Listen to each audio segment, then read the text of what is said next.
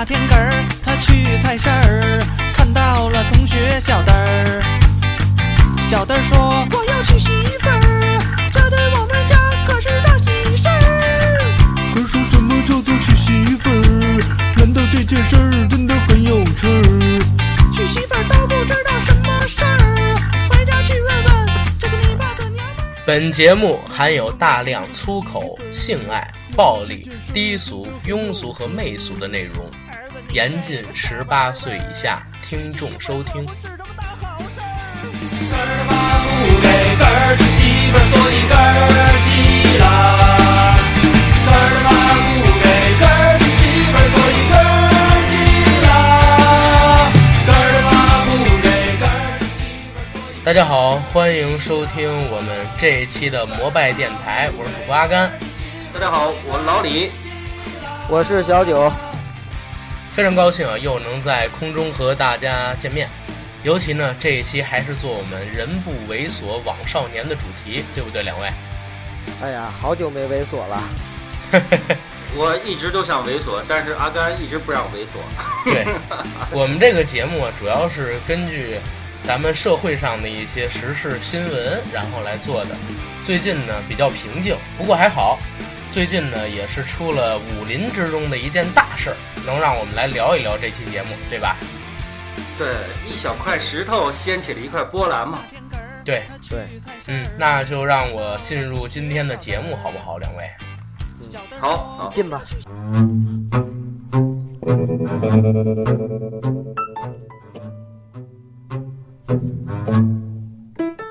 大家好，欢迎收听我们第三千八百二十期的摩拜电台，我是六十岁的阿甘，很高兴又能跟大家 播报节目。大家好，我是不知道多少岁穿越过来的老李。嗯，我还我不知道我这个节目能做多长时间，但是我相信我能永远做下去，因为我永远不老。是吗？对，大家好，我是十八岁的呆萌的小李，那个我是冻龄冻龄少对，男，冻龄少男，好久好久没有做猥琐系列了，很想念大家。对 对，呃，大家不用不用，今天不用纠结啊，为什么我们做到三千多期？为什么我六十多岁？为什么九哥十八岁？为什么李哥又不知道自己多大年龄？这都非常正常，因为呢，我们是从未来穿越回来做的这一期的节目。在我六十多岁的时候啊，咱们地球上呢已经发明了时光机器，我当时已经是一个大富豪了，所以我想回顾一下自己的年轻生涯，特地呢报了一个时空旅行团，回到了现在，来给大家做这期节目。不信，我敢跟大家做一个预测啊，不用二十年的时间，中国股市的上证指数就能涨到一万点。大家一定能看到二十年之内它涨到一万点，你们信不信吧？没错，而且我现在还敢打赌，北京市的平均房价在三十年之内能涨到十万一平，啊，平均房价能涨到十万一平。没错，没错，没错，没错。这样吧，这样吧，我再我再跟大家说一个，三十年之后，中国的 GDP 是世界第一，啊，我相信，这个我相信。对对？你们说对不对？你说的这个没用，阿甘。我告诉你吧，我啊告诉你吧，最好的证明是这样。我现在说一期彩票的号码，呃，双色球的吧，我现在就公布，然后大家等着，未来一定有一期号码会中，一二三四五六，呃，然后那个红色呃蓝色球就是七，大家看着吧，一定有一期双色球会中。我不买，我不买这个期。大家一定要相信九哥啊，一定相信九哥。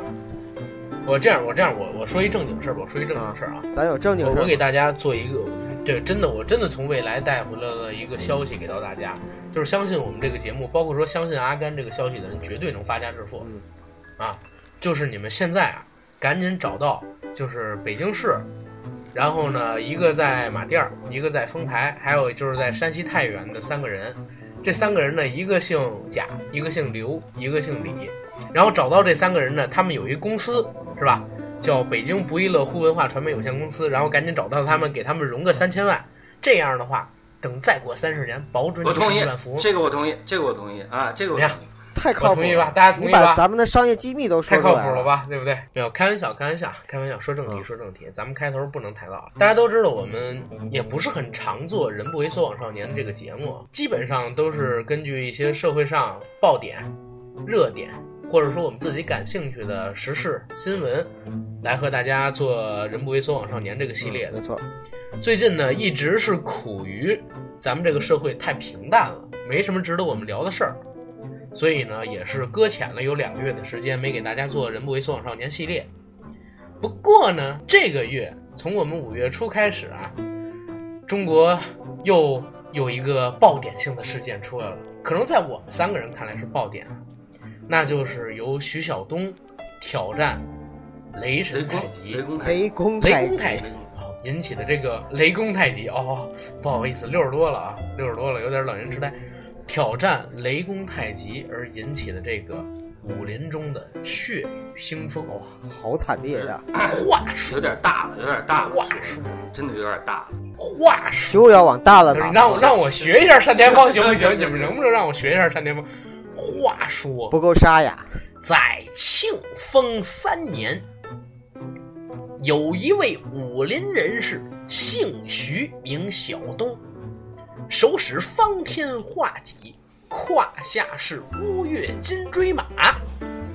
此人身高八尺，两目方长，挑战武林败类于一夕之间，在江湖上是搅起了这血雨腥风啊！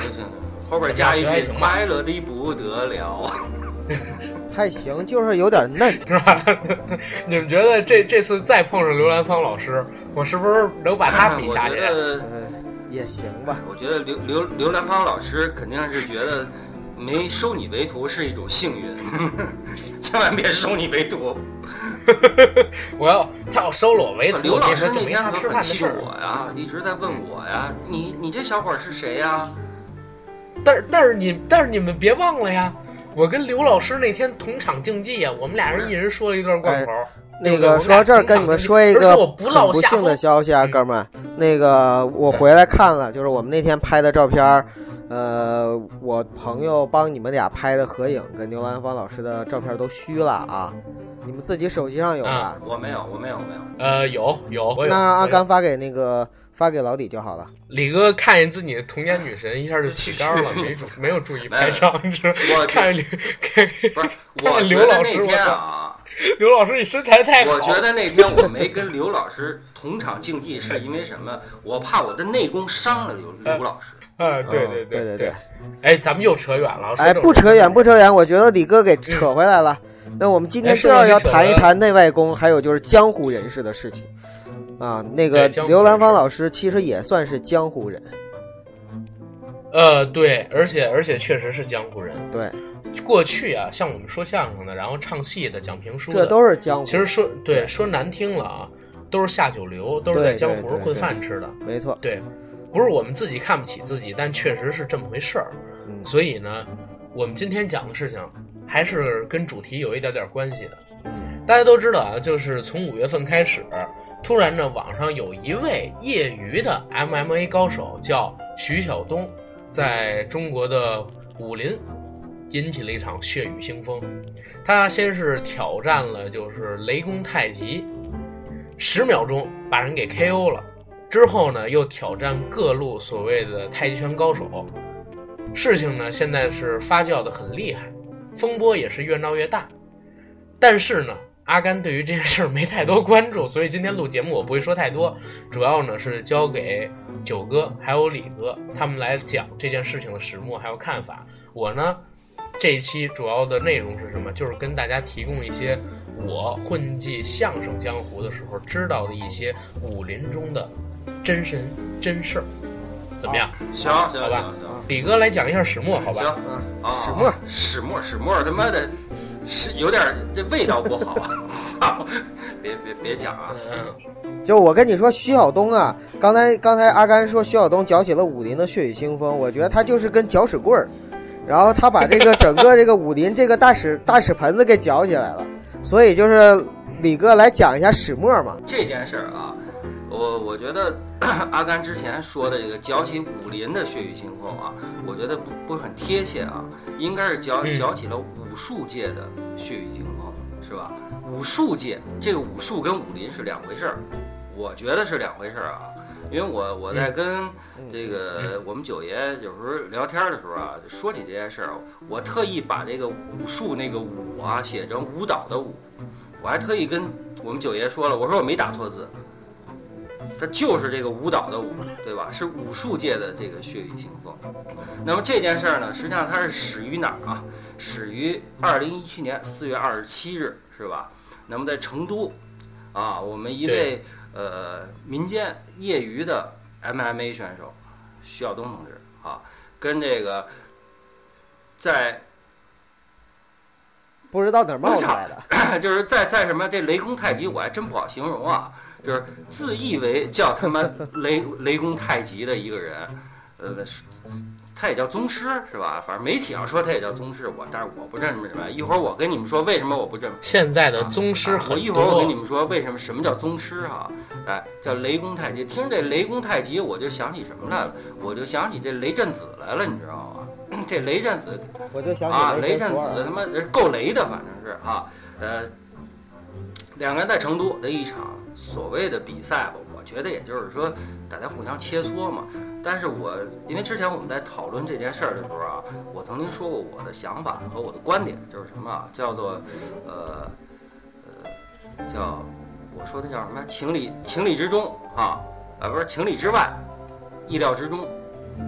意意料之外，情理之。中是吧？啊，意料之外，情理之中。对，那为什么叫意料之外呢？我先说第一个，因为其实我刚才我总结这个八个字啊，是有两层含义的。我先说第一层含义吧，就是所谓的意料之外是什么？我作为一个传统武术的一个爱好者吧，是吧？我意料之外，我没想到说，呃，这么快就被。就传统武术就被干掉，就 KO。哎，我觉得 KO 这个词啊，用的特别特别贴切。就是为什么是为特别特别贴切啊？因为我们所有的人知道说 KO 都是从游戏里边开始的。我记得那会儿是街霸是吧？街霸开始说 KO，什么叫 KO？就是说我一点血不损，对方败了叫 KO。如果损一点血都不叫 KO 是吧？我觉得当时那场那场对不叫比赛吧，就是那个画面啊，完全就是 KO，徐晓东一点儿一点儿没受损，对吧？啊，那么这是我说的是说意料之外，那么还有一个就是我说的情理之中。我说的情理之中是什么啊？是因为我觉得这件事儿啊，之所以造成这么大风浪，完全是什么被媒体妖魔化了。它上升的这个这个层面就是炒作啊，太厉害了。他们只不过就是民间两个人在在没事儿在在在，咱不说这聊一聊，就动动手嘛，怎么就变成说现代搏击术和传统中国武术的一个较量、一个对抗，一甚至说一个挑战，甚至说 MMA 就战胜中国武术，这我是真是一点儿我都不认同的，真的不认同。哎，老李，关键里，嗯老李，我跟你说，前两天的时候，我也亲身经历了一个现代医学和传统医学的激烈对抗。就是我前两天感冒的时候，我妈给我打电话说吃点中药吧，然后我媳妇儿说你去买点西药吧。然后呢？我跟你说，影响了整个中国的医学界呀。我觉得真的就是这件事儿啊，实际上本身是一件小事儿，但是呢，影响了说太多的方方面面的东西。可是我有时候我冷静下来啊，我又想这件事儿啊，是是现在有吗？不是现在有，一一直直都都有。其实刚才李哥你在说的时候，我特别想说一句话，咱们一直说就是这个所谓的宗师武林，可现在还有宗师吗？或者说这武林它还在吗？在，有，在人的心里吧。对，，而且每每个中国人心里可能都有一个武侠梦、武林梦、功夫梦，但是这个江湖这后边我在再说，真的这些人还在不在？你真的我反正阿达说的这句话最对了，我刚才也要说，就是什么啊，我真的我我是用我老爱用这电影里边这句话，我就用这个任我行说那句话吧，叫你退出江湖，什么叫江湖？有人的地方就有是非，对，有人的地啊方就有人的地方就有是非，是吧？有是非的地方就是江湖，江湖一直都这样，那是向问天说的。就是这样啊，对对，向问天说的不是向问天，是任我行，任我行在是电影里的向问天，电影我给你，咱俩。就是那哎，咱仨不掰行吗？这事儿啊，东方不败那个电影里出的这句台词，不是向问天说的，是当时任我行给东给那个令狐冲，李连杰演那版啊，给令狐冲看《葵花宝典》，看完《葵花宝典》之后，他要烧，然后他就这个令狐冲就说我要退出江湖，任我行就说说你退出江湖，什么叫江湖？那个是任我行说的。任我行说的，当时边上一火堆嘛，俩人黑天嘛，俩男的跟那儿跟那儿磨叽。我记得，但是是笑问天还是任我行，我但是是不是李哥，你把那火堆映照的人脸你看我真的我印象，我怎么记得是向问天？什么？我记得是任我行，没事儿，这个啊，咱留一点。哎这个回头再说啊、有人对这个我觉得回头再说如果有听众觉得说是谁说的，咱留言留言行吧？啊，可以在我们的节目留言，啊，对对，我我跟大家说一个我的一个观点啊，咱们先我先不说这个事儿，因为这事儿其实本身我没怎么关注。我想说句话是什么呢？就是因为我其实我挺小就爱看武侠小说，金谷良温对吧？四大家包括说，呃，前十年号称大陆新武侠扛旗的凤哥，他的《山海经》三部曲，包括现在这个马上就要出版实体书的《灵飞经》，我都在看。我心里边是有这个武侠梦跟功夫梦的，然后我也很关注市场上能找到的这些武林的新闻，或者说江湖的传说。那我能给一个论断是什么？我认为的江湖在建国之后就慢慢的没了，可能在文革之后就彻底的死绝了。所以现在所谓的这些什么大师啊，咱们现在所谓的这些什么高人啊、门派啊，我认为都已经是死过一次的了。现在的我们都只能叫他套路，或者说骗子。我不认为他是真正的武林、真正的门派、真正的宗师，我不认不认为。所以这次徐晓东，哪怕他把所有人，我不说这个后边的事儿啊，我就说哪怕最开始按照他想的，他把这群人全都给挑一遍，我也不认为他真的能影响在我心里传统武林、传统武术或者说国术它的一个地位，因为他现在挑战的人根本就不是武林中人，我同意。明白吗？这是我现在的一个看法。然后李啊李哥，你接着说这个事儿，你说要说这事儿的始末，你到现在还没说呢。老李啰嗦了啊，老李啰嗦了，啊，我啰嗦了啊。呃哎他不是 KO 了那个雷公所谓的雷公太极那个雷雷嘛，用了十秒钟嘛，啊，嗯，就这么一个短视频。当时啊，我在没了解这个背景的时候啊，我也是觉得说天塌了，真的对于我来说天塌了。我说传统武术啊，传统武术你这天也太我。传统武术的天嘛，因为我觉得 MMA 我确实是比较喜欢，是吧？因为李哥家里有人是在练对对对对对对。啊，对，哎，李哥，那个祖上是功夫大刀？王五的后人，对对啊对，大刀王五的江江后人姓湖江？湖号称草上飞呀、而且你知道吗？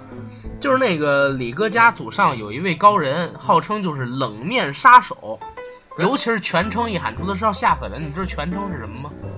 朝鲜冷面杀手呗。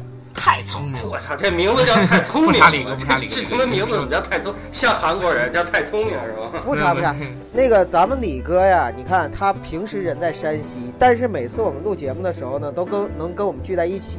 其实就是他下了班儿到北京，呃，堵车的情况下，他草草草上飞，也就是大概十分钟的时间。真的，我跟你说，李哥这速度太快了，没有他走不过的弯儿，没有他跳不去的坎儿，没有他打不开的门，没有他撬不开的锁。没押韵，这个人啊，我跟你说，给没押韵 对，嗯、啊，没押韵。等会儿我从头来，从头来啊。对对，你听我，你听我从头来。李哥这功夫好，他这轻功前功，呃，他这轻功是前空翻、后空翻、左空翻、右空翻，没有他溜不进的门，没有他撬不开的锁，这样比较合适吧？所以江湖人称三秒狼。对，老李哥，你接着说这个事儿的始末啊，我们俩绝不打扰你。你把我这思路都打 打扰乱了，我操，真的打扰乱了啊！我我不是我刚说到哪儿了？真的，我刚说到哪儿了？我就是 我就是说这件事儿啊，我感觉咱这节目啊，可以录两期，一期录不完，你不是我？我想起来了，呃我们我刚才说啊，就是当时给我的感觉，我操，我的天塌了！我的所谓的天就是什么？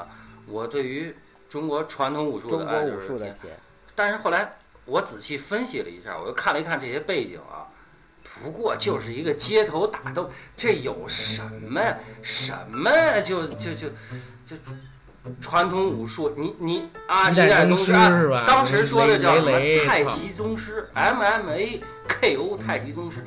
哎呦，哎，你你你可以代表 MMA，真的，我标题我觉得啊，徐晓东啊可以代表 MMA 是吧？这个没问题，但是他不是 MMA 第一是吧？但是那所谓的太极宗师啊，我真的后边我跟你说，所谓的说传统武林收徒这些事儿啊，他真的他这是他什么他妈太宗师啊！今儿爆粗口了啊，因为毕竟是说人不为所往少年哈，我觉得爆粗口，但是这块儿我就是发自我内心的说，江湖骗子。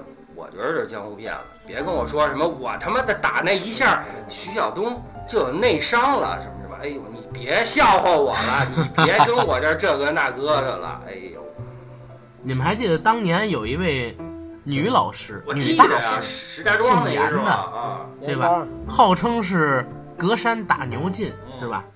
然后触电劲也是搞太极的，稍微碰一下他的徒弟，然后他徒弟就是连滚带翻，能跑出大概得有七八米远去。当时那个视频闹得也是挺火的，对不阿对？甘，你看后来记者采访暗访的那视频看了，我看了，我我看了。看了，都是他妈提前打功夫吗？啊，对不对你要放松，你不放松不行的，你要放松，你整个人都我他妈再放松。我就坐下了，操！关键关键我我他妈看的那视频，我是觉得我觉得傻逼在哪儿，你知道吗？他那视频记者说想试一下他的这个功夫，他说不好意思，只能隔我这个山打牛。触电劲啊，没练对，不是不是，我这个触电劲，没练过太极的人是没有反应的。我只我可以给你演示一下隔山打牛，隔山打牛呢还非让这个记者站在第一位，你知道吗？他说我打到你身上，你没事儿，你后边的第三个人跟第四个人是要飞出去的，所以轻轻摸了人记者一下，后边儿 隔着三五个人的徒弟当当当当滚出去，记者一脸懵逼，你知道吗？我操！然后记者就是报警说非礼，然后严芳老师就被抓进了哎警察，局。你你不能带名儿啊，你关你不能带关键名儿嗯，那严放了，呃对，不能带名儿，一会儿我给他打打个逼逼。也我没带名他打个逼逼儿，我没带名儿。那个网上的严方，人家应该是阎锡山的阎，但我说的严方是那个严正方的严，大刀镇啊啊啊陕西严正方的严。哦，明白了，明白了，好嘞。哎，九哥这个说的好，这个严老师其实我也听说过，啊，对吧？手使一把丈二长刀，对吧？丈八蛇矛嘛，对，丈八蛇矛，丈二长刀，我说的没错，丈二可不就是长刀吗？你管他丈啥呢？对，啊，咱们接着说啊，呃，就是我我我其实是这样，我挺喜欢啊了解这些功夫的，对，对不对？我挺喜欢了解这些功夫，了解这些武术的。虽然我没练过，我我比较我比较怂，但是呢，我对这些东西，我对这些东西挺感兴趣的。就像，呃，前两天，因为我最近特别忙，家里边事儿也多，然后工作上事儿也多，我没关注这事儿。是李哥在咱们那个摩拜电台的微信群里边跟大家聊天的时候，突然告诉我说：“你怎么不知道那个徐晓东的事儿？”我说：“徐晓东谁？”他说：“你不知道吗？挑战整个武林，然后如何如何如何。”我这一查，我查到这明星第一印象，我觉得是炒作，明白吗？现在想出名的人太多了，对不对？现在搞直播的，搞咱们这种电台的，写段子黄鳝什么的。啊，对，也整个黄，哎，太脏了，你这个男人都是善变的，呢？不是不是，男人都是善变的，你让我给我个机会让我好好说完好吗？OK，就是想火的人太多了，如果说人家有本事的，自己呢做做内容能火，对不对？找几个推手，没什么本事的，或者说底儿残一点的，呃，整整容，找几个公司做做直播，弄点尺度大的那个衣服，对对，弄买一条黄鳝，对不对？啊，也不需要你是处女，你也能活，不是你也能火，对不对？然后像像咱们这种的，又没颜值又要脸的，对不对？咱们就做做什么电台，慢慢悠悠的积累点粉丝，这是咱们干的事儿。对对对，但是咱们还都算是比较正常的。最不正常的，其实就是我最开始认为的徐晓东式的这种人，自己呢稍微有一点点本事，我们不能说没本事啊，稍微有一点点本事，然后呢就恶意的找噱头，而且这个噱头啊是建立在别人的痛苦之上的。一开始我是这么觉得，因为我认为啊，现在的太极拳已经失去了就是搏击，失去了搏击它这个功效，已经变成了一个纯强身健体的一个。那你现在去挑战太极拳，他的意思是打所有太极拳的，你知道吗？我说你你你打你有本事你怎么不打个打散打去，或者你打个八极也无所谓，你弄一打太极的管屁用，劈挂我都不说你什么。不是他后来不是挑战一龙吗？挑战个屁一龙，一龙你一龙根本就不可能跟他打。阿甘，且不说必不是不是，啊你先听我说完我这论点啊。且不说这一龙他是不是必赢，人一龙现在有比赛，你知道吗？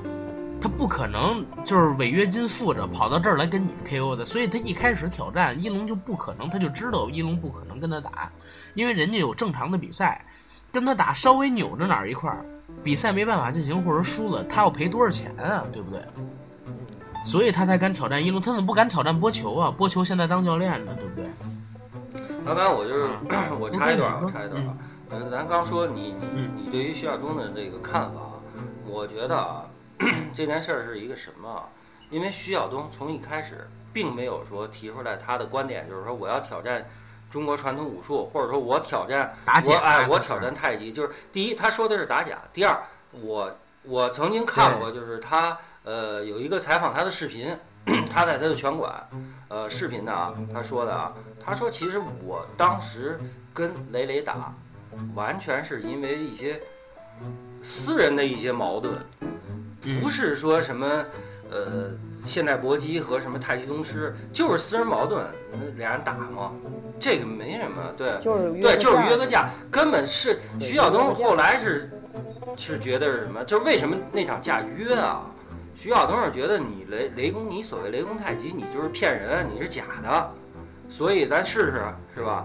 它并不是针对于太极，也并不是针对于整个武林，只不过是被媒体无限的扩大化。我想说，先把这个调性咱这么定啊，徐晓东不是一个说，呃，嗯不知天高地厚，有点能耐就去 就去这个这个炒作这么一个人啊，我觉得这个出发点应该是不是这样。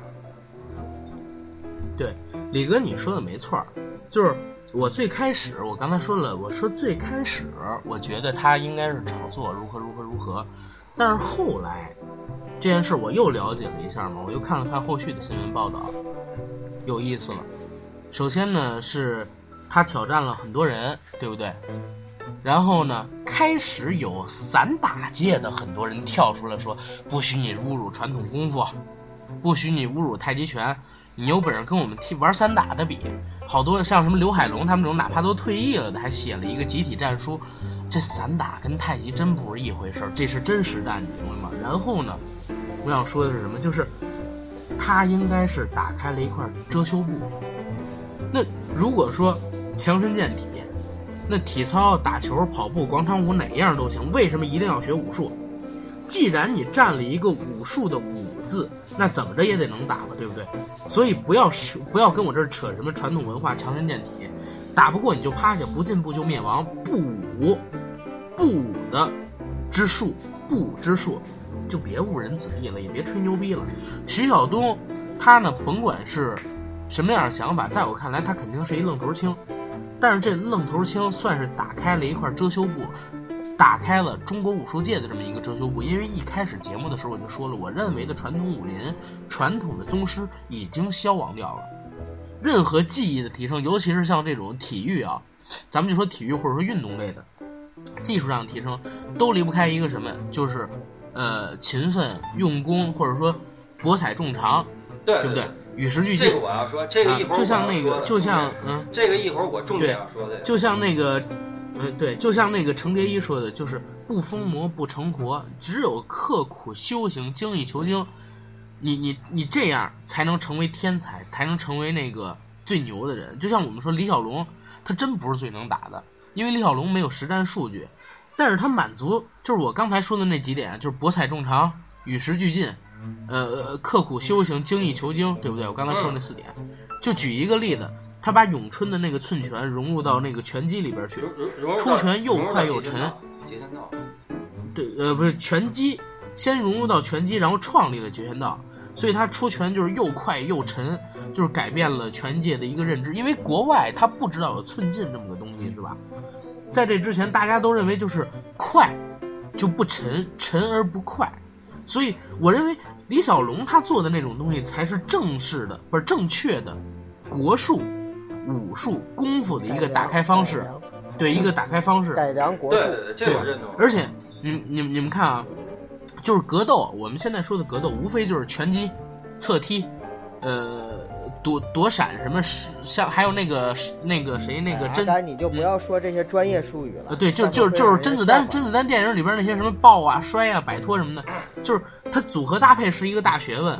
但是，多数的这个拳法，你们知道，国内的拳法很不重视地面技术，包括国内这个腿法、踢法，哎，也都不是特别的重视。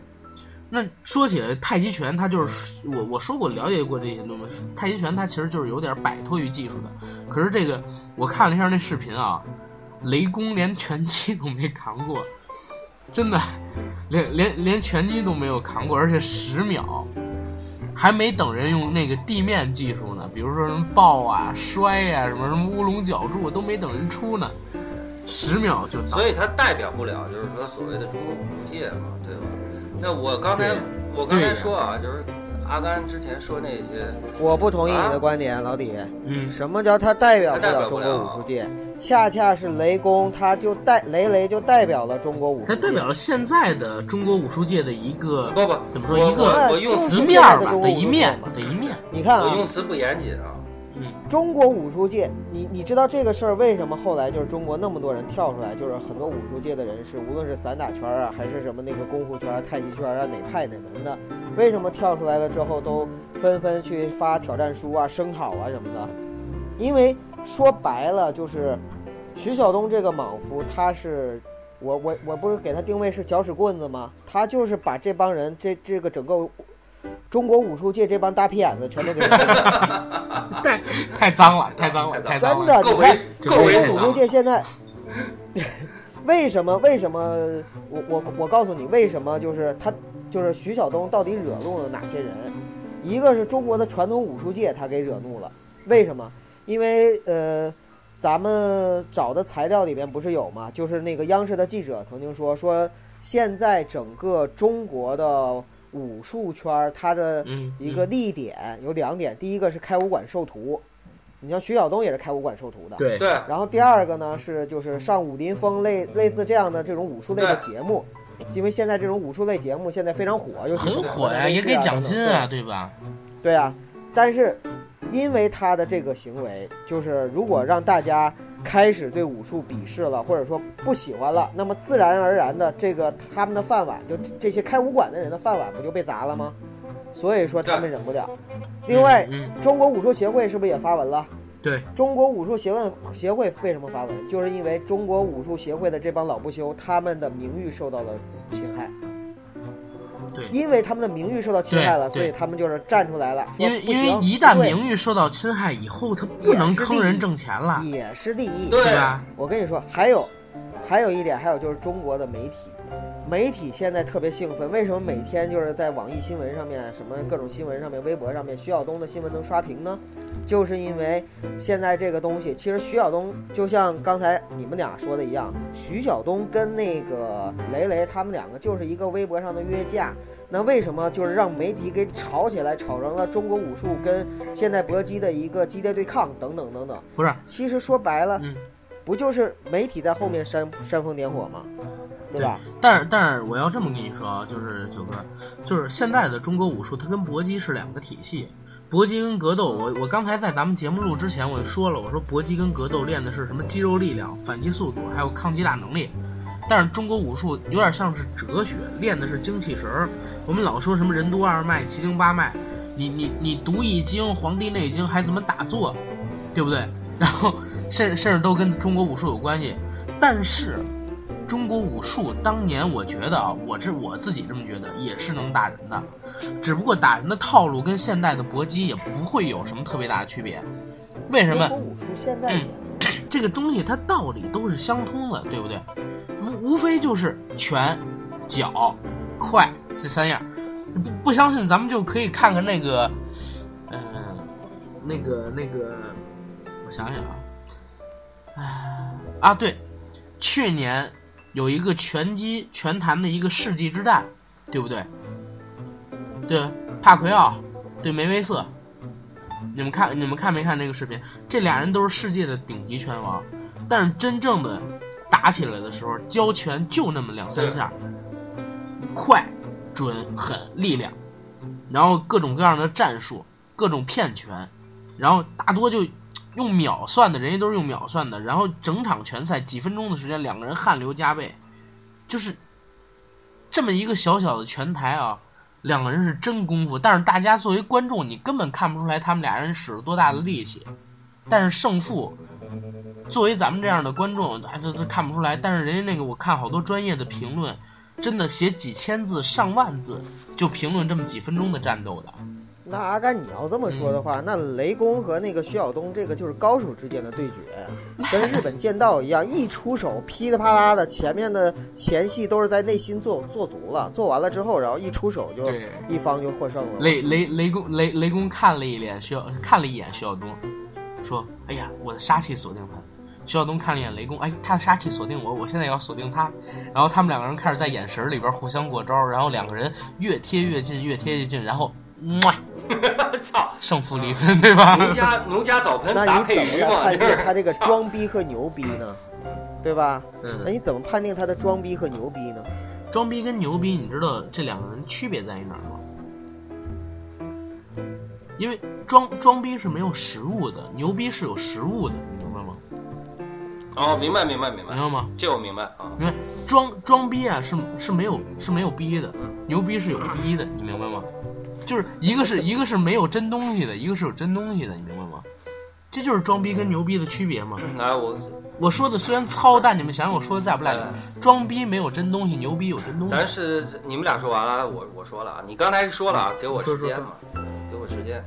那我我就说一下，呃，叫什么啊？就是我的从小从小到大的一个亲身经历和如果如何去感觉说这次这次一个小事情能让我觉得说武林的天塌，就我的天塌了啊，也就是武林的天塌了。那阿甘也说了嘛，我因为我七我七零年代生人啊，我我小时候我上一辈啊也是练传统武术的，对吧？那包括我家里好多亲戚也都练，对吧？那我们在录节目之前啊，呃，我交流的时候我也说了，说了就是什么啊，就是我们家实际上我上一辈是练通背拳的嘛，我父亲也有师傅嘛，对啊不，对？通背。我父亲也有师傅。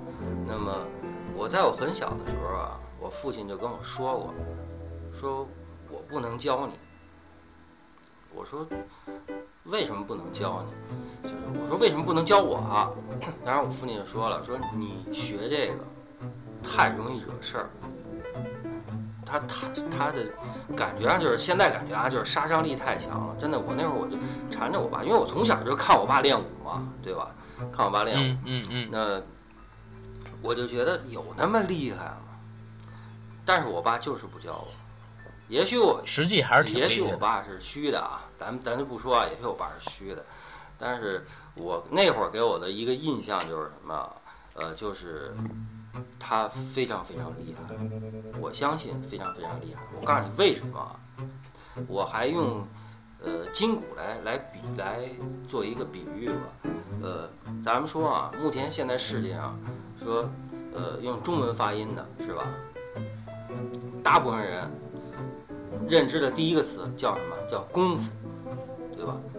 中文发音是功夫，啊，是是功夫吗？功夫。李小龙不应该是不应该是那个你好吗？是你看是功夫功。李小龙啊，呃，让“功夫”这个词中文发音呢，成为全世界人都认可的，对吧？那我一对对直其实 我原来小时候其实应该是空功夫，对对，因为它是英文发音嘛。那我我这几天就空腹减肥来着，你就你你你这是减肥嘛？我还劝过你你那是空腹，啊。你是不吃饭，你是空腹，你这是。吗？空腹吗？减肥吗？我我你不要侮辱这侮辱中国武术！我告诉你，你不要妄图引起阶级矛盾。一会儿武那个武术学家找咱们单挑，你知道吗？我操！约架约架约架约！架约架我接着说，我接着说，接着说啊，可能今天说的比较多啊，因为确实是对我刺激比较大了。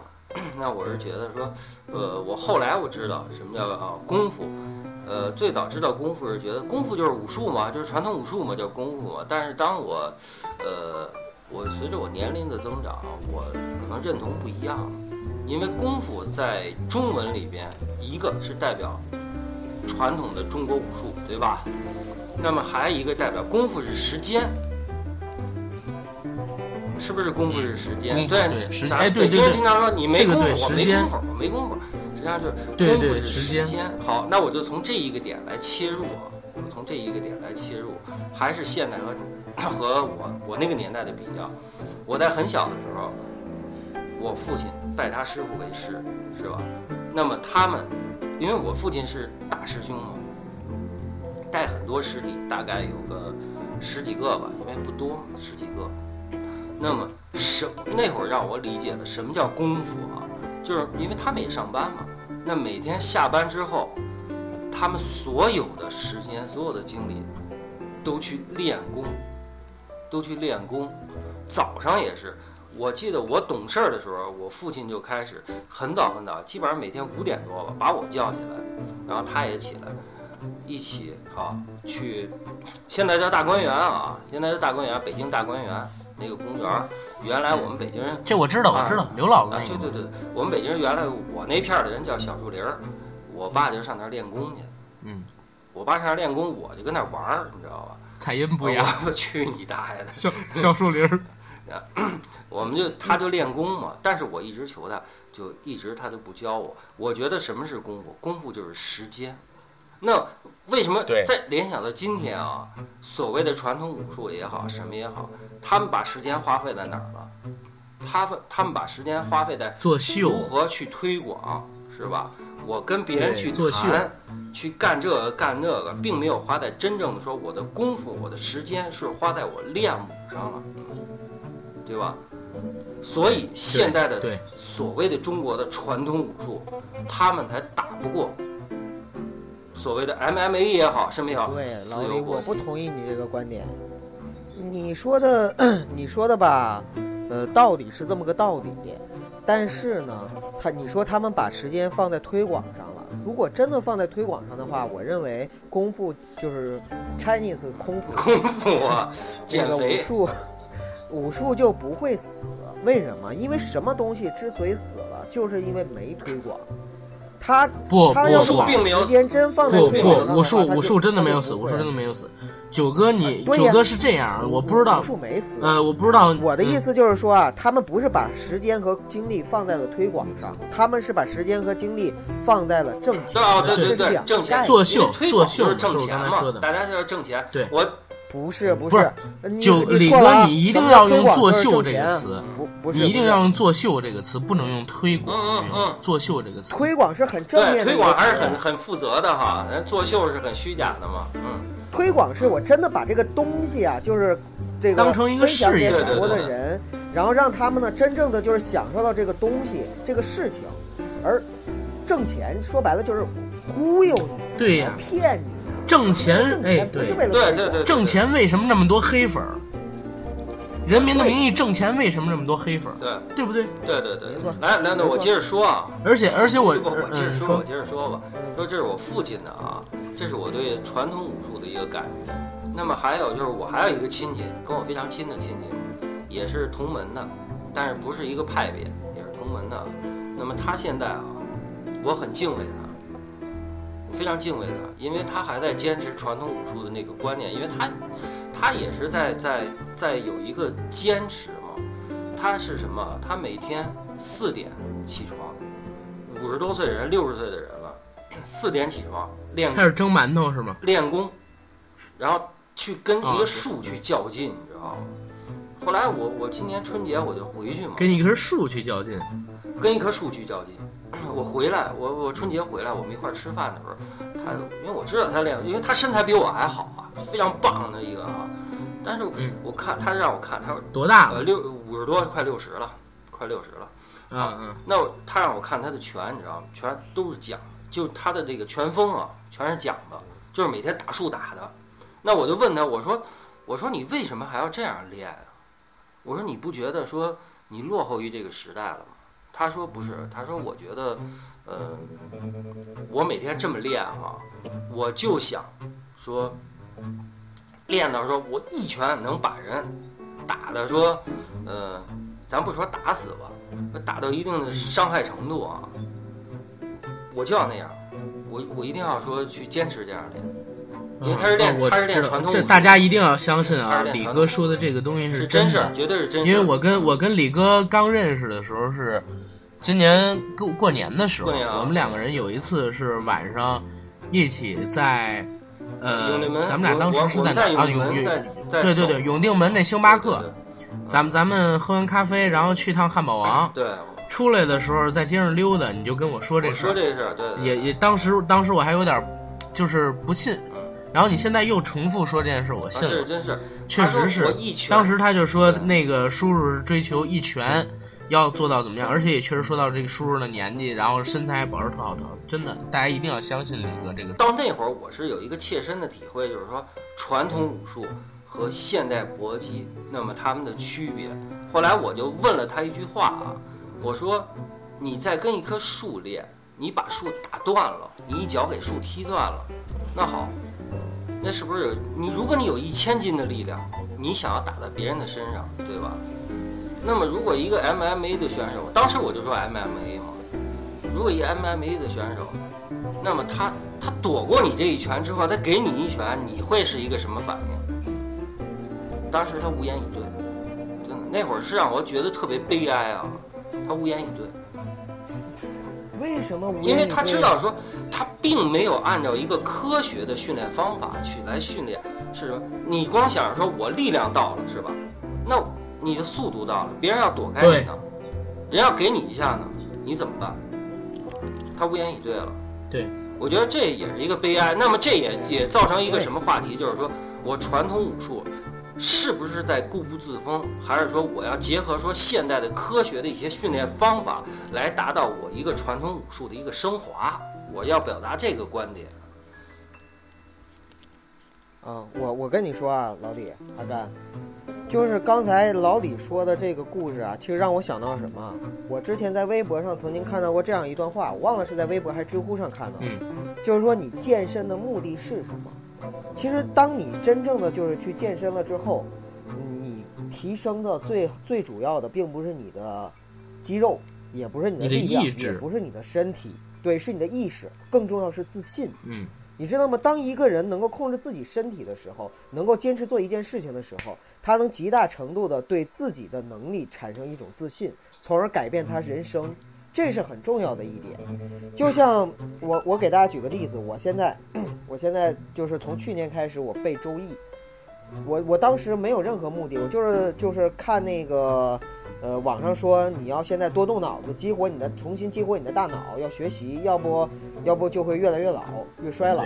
所以呢，我就是拿了本《周易》，我就开始背，到现在我背了一半儿。哎呦，那么牛逼！就是在，对啊，在我开始背的时候，我我真的没想过我会坚持下来。但是我当我经过了将近一年的时间，我背下来一半的时候，第一，我特别有信心，我把整本《周易》都背下来，一字儿不落的背下来。嗯，第二个是我对现在再重新捡起书本学习这件事儿，我特别有信心。为什么？就是因为当你做到了某一种坚持的时候，你就会产生一定的自信。同样的，武术也是这个道理，就是武术我分成四类，一类叫健身技，就是说白了就是我刚才讲到的这一种自我修炼、自我修养的这种，它并不是为了说我要杀人、搏搏击、打倒人，我是为了强身健体。中国武术说白了就是在我们这个年代的文化体系里边，一直强调的也是强身健体这四个字。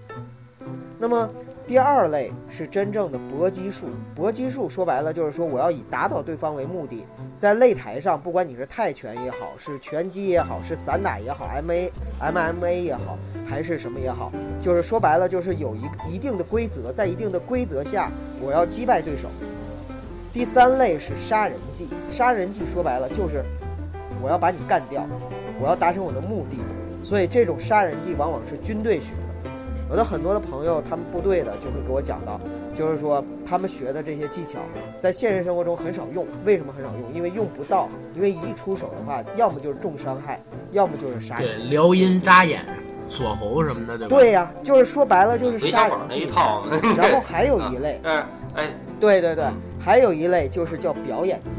表演技不是说咱不是不是不是那个不是说就是骂人家啊，表演技本身它也是功夫。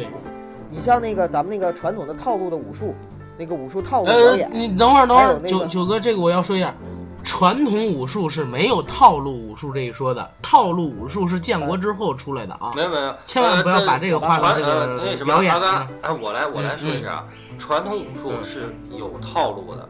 是他有套路这一说，但是是表演性表套路演是建国后改良的那个是我说的，就是舞蹈的舞那个武术嗯，啊。不是，但是你们没看那个视频吗？就我看到那个就是套路表演的视频，我我真的觉得他们也挺牛逼的呀。就两个女的，一个女的坐在地上，另外一个女的拿拿拿枪尖扎扎扎扎扎。你想一想，换了你，你敢吗？但是这人能打吗？那个也是功夫，他只会躲枪啊，不是那个也哎。你哎，而且他只有坐在地上才能躲枪。阿甘，你这就狭隘了。什么叫能打不是？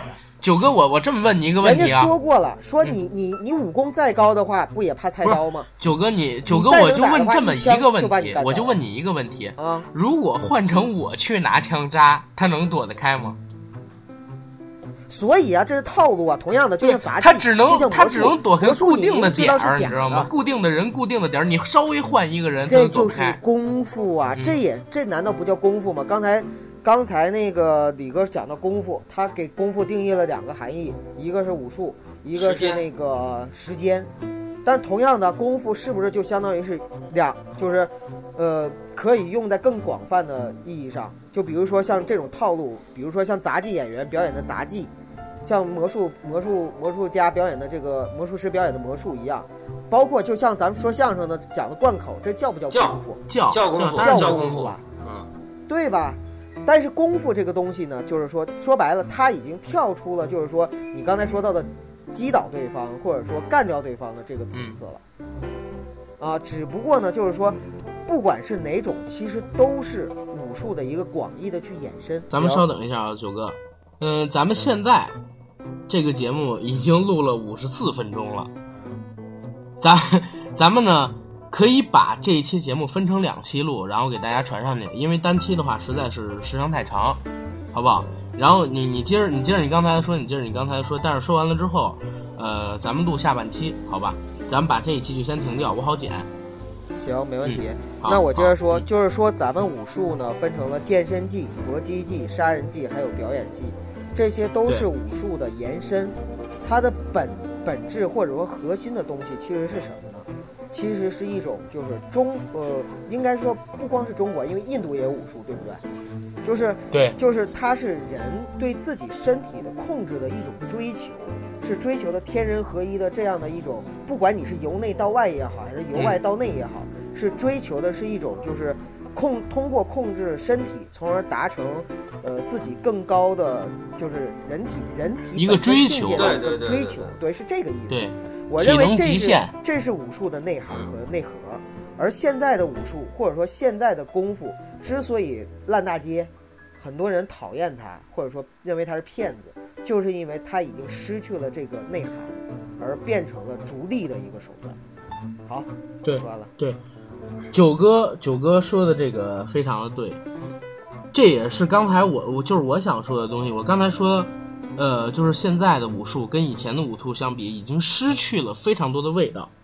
就像是这次，呃，徐晓东，哎，咱们我又拽回来了，我又拽回来了。徐晓东这次打假说太极拳，对不对？那太极拳能不能健身？我觉得现在可以，尤其是老年人。我早晨去公园的时候，总远能看见就是一些老头老太太在那儿练太极，而且他们身材也保持很好。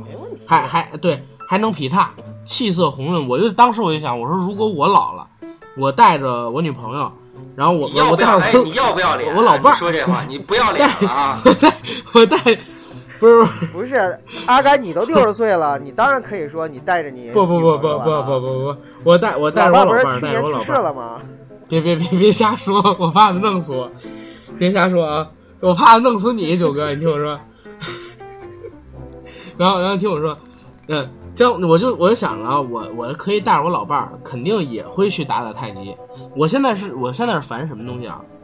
就是其实我顶讨厌是就是这个社会上某些人吹毛求疵那傻逼德行，对，因为就因为一点儿事情，然后他们就否定了所有。对对对对那对呀、如果按照这种这种道理的话，就是那这群人都不应该活在这世界上，对不对？因为他们毛病太多，阿甘，我通通都应该被扔进粪坑里死这种人，我跟你说两种人，一种人是真傻逼，就是人家说啥他就认啥那种；另外一种人说白了，他的他是背后有目的，他是为了达到达成他的目的。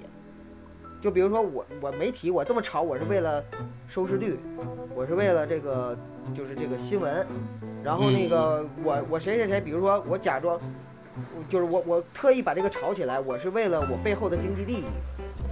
对，说什么打假，说什么挑战武林，说白了一个字儿，不就是为了钱吗？那是不是就是说，还是那个标题，就是什么？徐晓东到底动了谁的奶酪啊？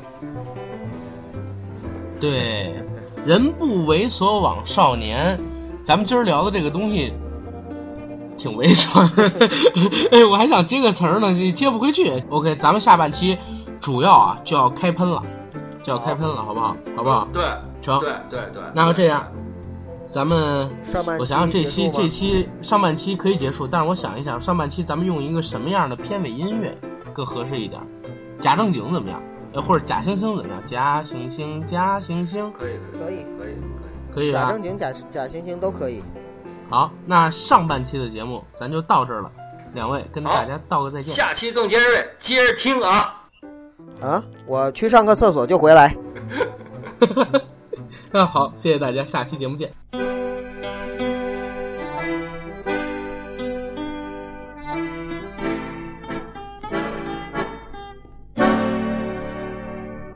假惺惺，假惺惺，做人何必假惺惺？